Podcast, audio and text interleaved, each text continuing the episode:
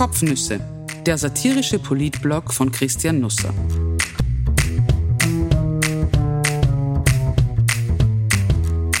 Österreichs Politik und was dahinter steckt, mit Augenzwinkern erzählt.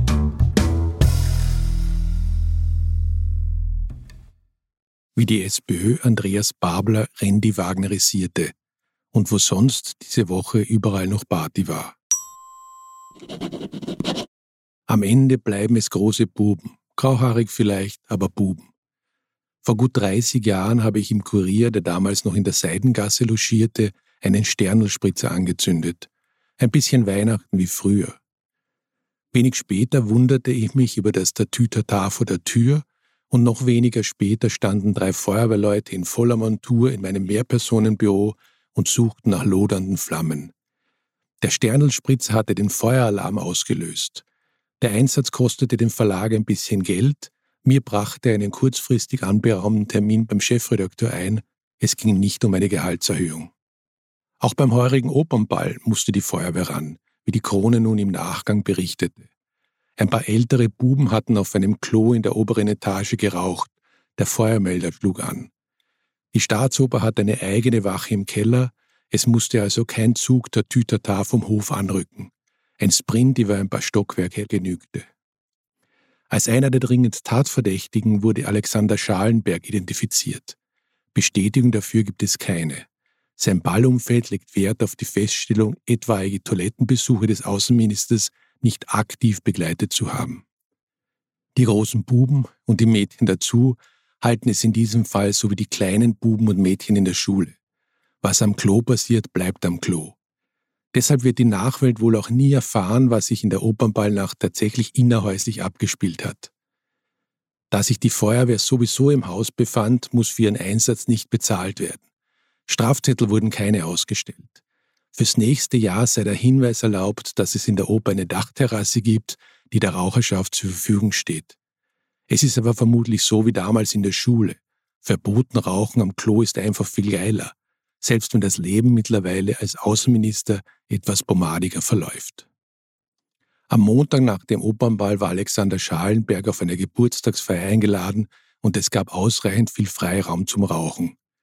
Johanna Mikl-Leitner wurde zum ersten Mal in ihrem Leben 60, das dafür aber gleich vier Tage lang. Über das vergangene Wochenende wurde die Welt über die sozialen Medien häppchenweise auf das Ereignis vorbereitet. Auf Instagram sah man zunächst die Familie mit einem dreigängigen Menü gratulieren. Es folgte ein Video, in dem ein Querschnitt aus der Bevölkerung Happy Birthday wünschte. Am Ende ein Mann namens Erwin B., dessen Frisur Niederösterreich 25 Jahre lang ein Gesicht gegeben hatte. Scheitelpunkt war dann eine kleine, bescheidene Feier in intimem Rahmen. Die ÖVP und ihre Bünde legten zusammen und schmissen für die Landeshauptfrau eine Sause, über die Kosten wird ungern geredet, also gar nicht. Fünfstellig wird die Summe jedenfalls sein. 1600 Personen plus Begleitung plus Ehrengäste plus Journalisten waren geladen, alles in allem 2500 Leute. Ein paar davon echte Freunde, andere vielleicht eher so im SPÖ-Style. Tatbegehungsort war das Stiftkloster Neuburg. Mikl Leitner wohnt da, also nicht im Stift, sondern im Ort und es gibt davon sichtbare Zeichen. Als vor 15 Jahren die 3,6 Kilometer lange Umfahrung Richtung Ritzendorf eröffnet wurde, bekam einer der beiden Straßenunterführungen den Namen Johanna-Tunnel. Und das war nicht dem Zufall geschuldet. Mikl Leitner ist seither weltweit die vielleicht einzige Politikerin, die zumindest hin und wieder durch sich selbst nach Hause fährt. Die kleine bescheidene Feier im Stiftsrestaurant war recht prominent besucht. Neben Alexander Tschick-Schallenberg war der Kanzler da, eine beachtliche Auswahl an Landeshauptleuten, die halbe Bundesregierung, Vertreter aller Parteien, viel Wirtschaft, Kunst und Kultur. Der eine oder die andere steht sowieso in direkter oder indirekter Geschäftsbeziehung zum Land, vor allem während der jährlichen Sommerfrische. Sogar SPÖ-Landeschef Sven Hergovich kam, verzichtete aber diesmal darauf, sich eine Hand abzuhacken, was dem Buffet gut tat. Am Vormittag hatten sich ein paar Klimakleber auf die B14 zu Füßen des Stifts geklebt. Sie waren wohl von eher geringer Ortskundigkeit, dem Autoverkehr standen nämlich zwei Ausweichrouten zur Verfügung. Also ließ man die Kleber kleben und das fünf Stunden lang. Am späteren Nachmittag dirigierte Mick Leitner dann vor dem Stift die Kapelle des Niederösterreichischen Blasmusikverbandes, puzzelte sich durch die Zaungäste und erwartete auf einem kleinen Podium stehend die Glückwünsche der Geladenen. An der Wand stand in goldenen Lettern JML geschrieben. Der Schriftzug hat das frühere Kürzel Milei abgelöst. Dem Vernehmen nach nicht, weil der neue turbokapitalistische Präsident von Argentinien ebenfalls Milei heißt, wenn auch nicht Mikl Leitner mit bürgerlichem Namen. Wer zur gewesenen Frau Milei vordringen wollte, brauchte Standfestigkeit. Eine halbe Stunde anstehen musste einkalkuliert werden. Dann konnte man der Jubilarin die Hand schütteln oder ihr um den Hals fallen oder sie küssen oder alles nacheinander. Es regnete Geschenke, die Blasmusiker hatten einen eigenen Johanna Mikleitner Marsch für Flügelhorn in B1 komponiert. Auch sonst gab es allerlei mehr oder weniger Originelles, obwohl Mikleitner vorab um Spenden an SOS Kinderdorf und Rainbows gebeten hatte. Es kamen auch so über 70.000 Euro zusammen. Der Blumenschmuck wurde an Pflegeheime verteilt. Wir wissen, in Niederösterreich kommt niemand und nichts. Ich machte diese Woche Erfahrung mit dem vollen Leistungsspektrum des heimischen Qualitätsjournalismus. Da sich die Mehrheit der Branche diesem Segment zurechnet, ist die Zahl der diesbezüglichen Lehrerschaft recht groß. Es begann damit, dass einem der üblichen Empfängerkreise in Standard und ORF Justizdokumente zugestellt wurden, die zwar strafrechtlich irrelevant waren, aber das Potenzial zur Unterhaltung besaßen. Es geht darin um den Wiener Investor Michael Theuner, recht reich, recht forsch, recht gut bekannt, vor allem durch sein Heumarktprojekt, als er den Umbau von Hotel Interkontinental und Eislaufverein auf einem erstaunlich hässlichen Fleck in erstaunlich guter Lage in Wien. Aus Theuners Mailsverkehr ist ablesbar, dass er versuchte, für sein Immo-Projekt Druck auf Politik und Medien aufzubauen, dass er lieber Michael Ludwig und nicht Andreas Schieder als Wiener Bürgermeister haben wollte und für sich selbst eine führende Rolle bei Rapid. Dazu schrieb er auch Mails an Eva Dichand, um sie für Berichterstattung zu gewinnen, die ihm nützlich erschien. Die gab es allerdings nicht. Sage nicht ich, sondern der Standard selbst. Das kümmerte den Qualitätsjournalismus aber zunächst wenig, erweckt wurde vielmehr der gegenteilige Eindruck. Im Standard drei Tage lang durch umfassende Berichterstattung, zweieinhalb Seiten in der Printausgabe, einem Cover, mehrere Online-Artikel, einen Podcast, dazu etwas Social Media als Weinbegleitung. Ehe noch die ersten Buchstaben publiziert wurden, hatten sich ORF und Standard gemeinsam an Eva Dichand gewandt und sie um eine Stellungnahme zu den Mails gebeten. Die kam. Dichand war sichtlich um Deutlichkeit bemüht, sie trägt ihr Herz zuweilen auf der Lunge. Bei der zustehenden ORF-Redakteurin sorgte das für helles Entzücken. Selten eine so ehrliche Antwort bekommen, schrieb sie begeistert zurück. Wertschätzung dafür, ich würde mich über ein Kennenlernen freuen. In der Berichterstattung trat die Wertschätzung dann eher in den Hintergrund, die redaktionelle Wertschätzung ergab eine andere Schätzung der Werte. Ich wurde in den Schriftverkehr einbezogen. Wie ein Elefant stand darin der Vorwurf einer bestellten Berichterstattung im Raum. Diesen Schuh wollte ich weder mir als damaliger Oberelefant und schon gar nicht der Redaktion anziehen. Also verfasste ich ein Mail und schickte es dem Journalismuskonsortium. Ich habe den Eindruck, dass hier mediale Wolkenkratzer in der Richtung sind und der Canaletto-Blick dabei etwas verloren geht, schrieb ich. Ich würde Michael Theuner nicht näher als von zweimaligem Händeschütteln kennen, weder er noch sein Umfeld, auch nicht Eva Dichand, hätten in die Berichterstattung eingegriffen. Über das Heumarktprojekt wäre bescheiden wenig berichtet worden, was auch daran liegen könnte, dass der Bereich gehobene Architektur nicht zu den Kernthemenfeldern von heute gehört. Ähnlich lag der Sachverhalt im Führungsstreit der Wiener SPÖ. Unsere vermeintliche Kampagne muss so diskret ausgefallen sein, dass sie niemand, nicht einmal den beiden Beteiligten jemals aufgefallen war. Am heitersten fand ich aber sowieso das Mail, in den Theuner um Unterstützung bat, weil er Rapid-Präsident werden wollte. Bei Eva Dichand? Sport ist für sie eine Blackbox. Sie kann Fußballvereine mittelgut auseinanderhalten. Einmal erzählte sie mir, bei einem Essen in einem netten jungen Norweger gesessen zu sein, der dauernd irgendwas über Skifahren erzählt habe. Nachher stellte sich heraus, es handelte sich um Axel und Swindal, zweifacher Olympiasieger, fünffacher Weltmeister und dreifacher Sieger auf der Streif im Super-G. Mein Mail kam beim Journalismuskonsortium an und es passierte nichts. Es fiel einfach unter den Tisch. Kein Wort in der Tipp 2, kein Wort im Standard, es war, als hätte ich es nie geschrieben.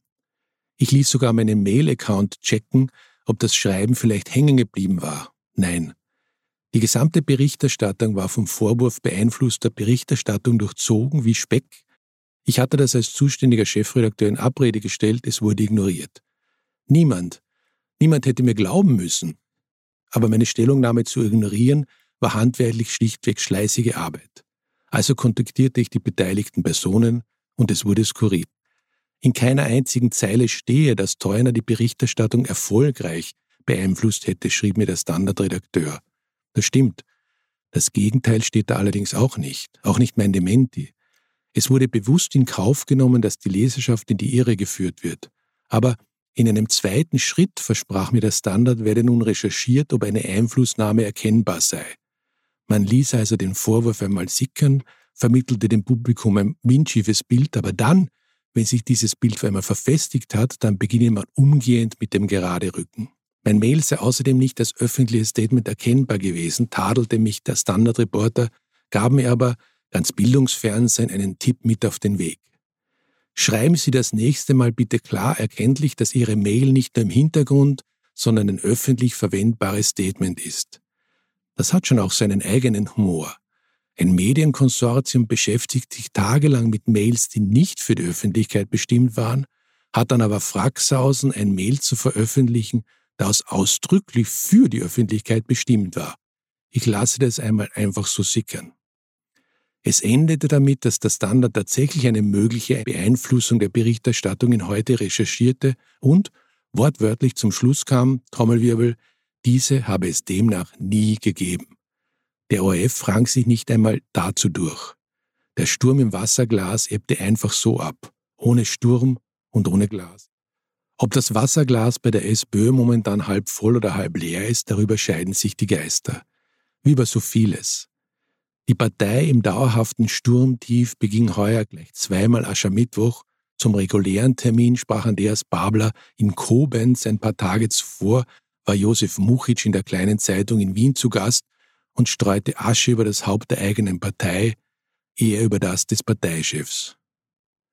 Muchitsch als Vorsitzender der Gewerkschaft Bauholz nicht nur vom Körperbau her ein mächtiger Mann in der SPÖ, zudem einer der Macher von Andreas Babler, war einer Gegeneinladung von Hubert Batterer gefolgt.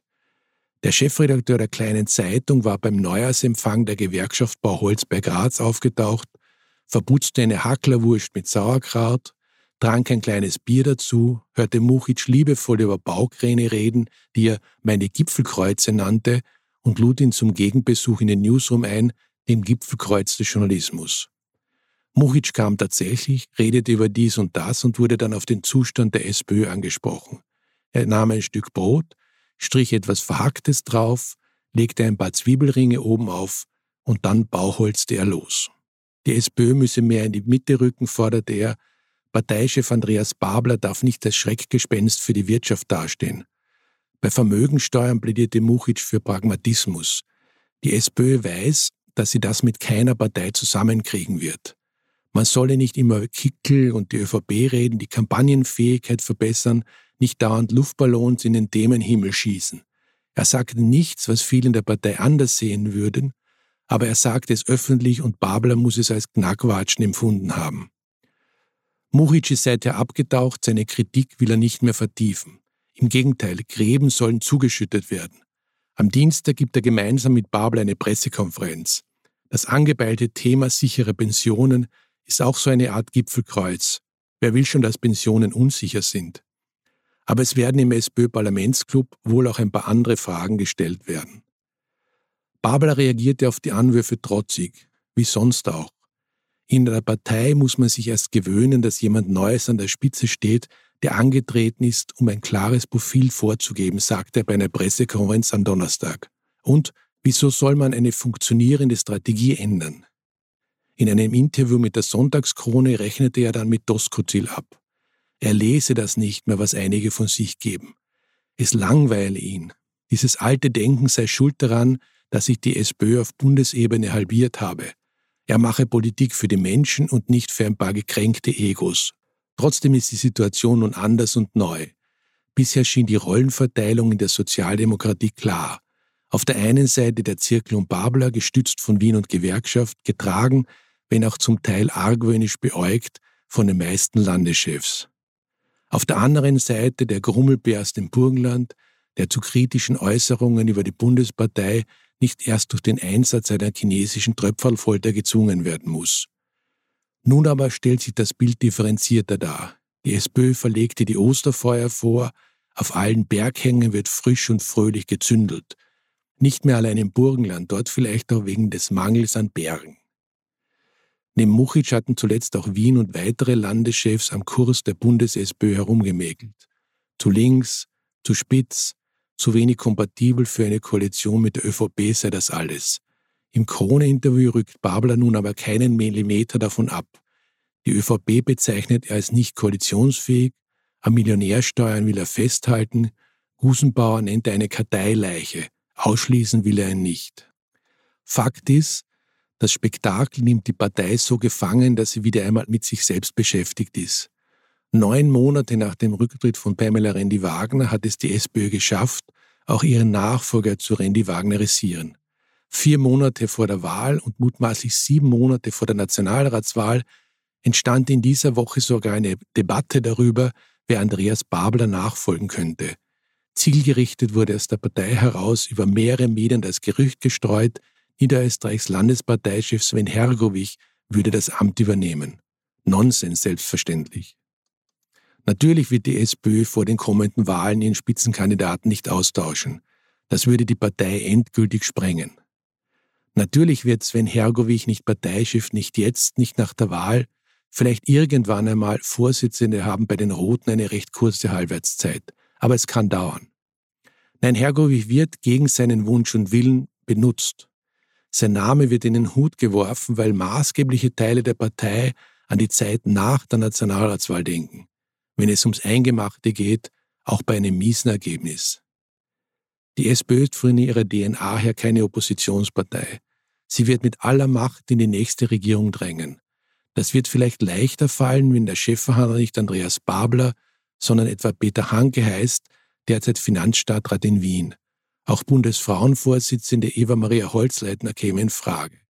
Aus dem Windschatten von Sven Hergovich heraus, den man jetzt hingestellt hat als Zählkandidaten, als Metapher, als Sinnbild für eine mittigere SPÖ, dem aber tatsächlich niemand Chancen einräumt, kann die Neuausrichtung der Partei angegangen werden. Wieder einmal. Ich wünsche einen wunderbaren Sonntag. Wieder einmal. Das war die heutige Ausgabe der Kopfnüsse. Übrigens, die Kopfnüsse gibt es auch als Newsletter gratis zum Abonnieren. Alle Folgen sind auf newsflix.at nachlesbar.